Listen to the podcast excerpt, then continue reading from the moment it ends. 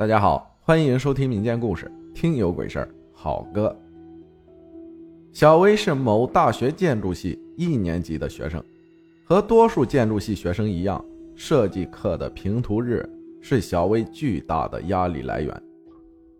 为了做出令教授满意的作品，小薇已经在工作室待了好几天了。明天就是评图日了。班上多数的同学已完成作品，先行离开了工作室。现在只剩下小薇和另一位男同学，好哥。小薇和好哥并不是特别要好，但同班将近一年，彼此也算熟络。午夜之际，两人终于陆续完成了作品。小薇租房的地点就在学校附近，她打算收拾停当后。回到宿舍，抓紧时间好好养精蓄锐一番，以应付将要面对的评论与考验。这时，好哥却似乎没有准备离开的意思。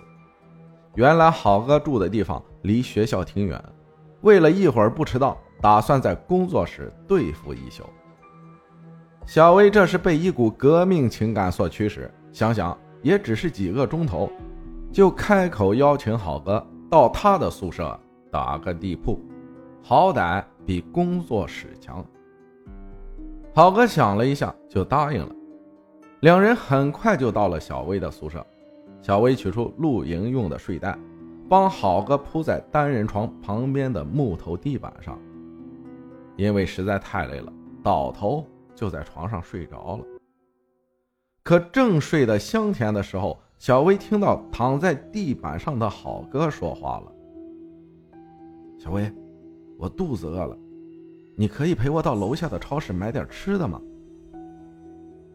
小薇顶着浓浓的睡意，一点都不想离开被窝，就回答：“快亮天了，睡着就不饿了。”可是好哥继续说：“不行，我饿得睡不着，而且我没有带牙刷呀。”小薇说：“我有新的牙刷借给你，别担心，睡吧，睡吧。”这时，好哥声音突然变得很强硬，狠狠地说：“我真的很饿，你怎么就不懂呢？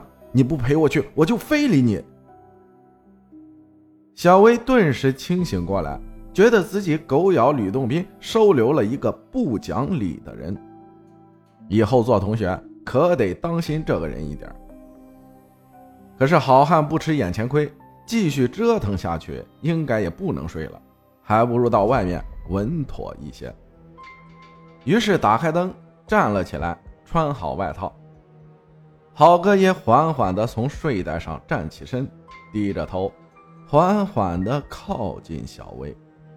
小薇赶紧打开门，闪到外面去。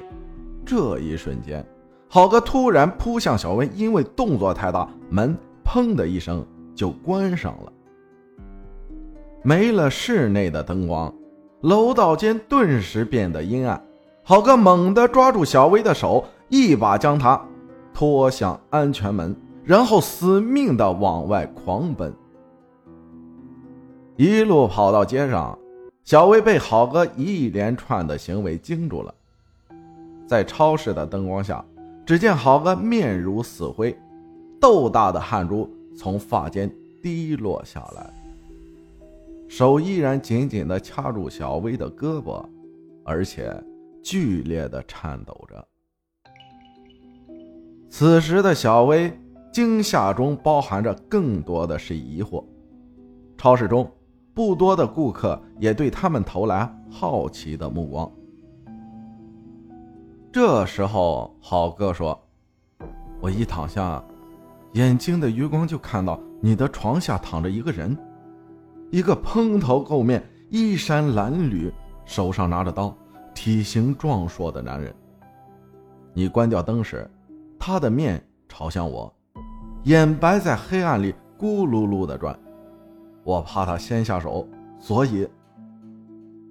听到这里，小薇的脑袋嗡嗡作响，已听不清好哥说的是什么了。他缓缓转过头，望向远处对接楼上自己的房间，灯还亮着。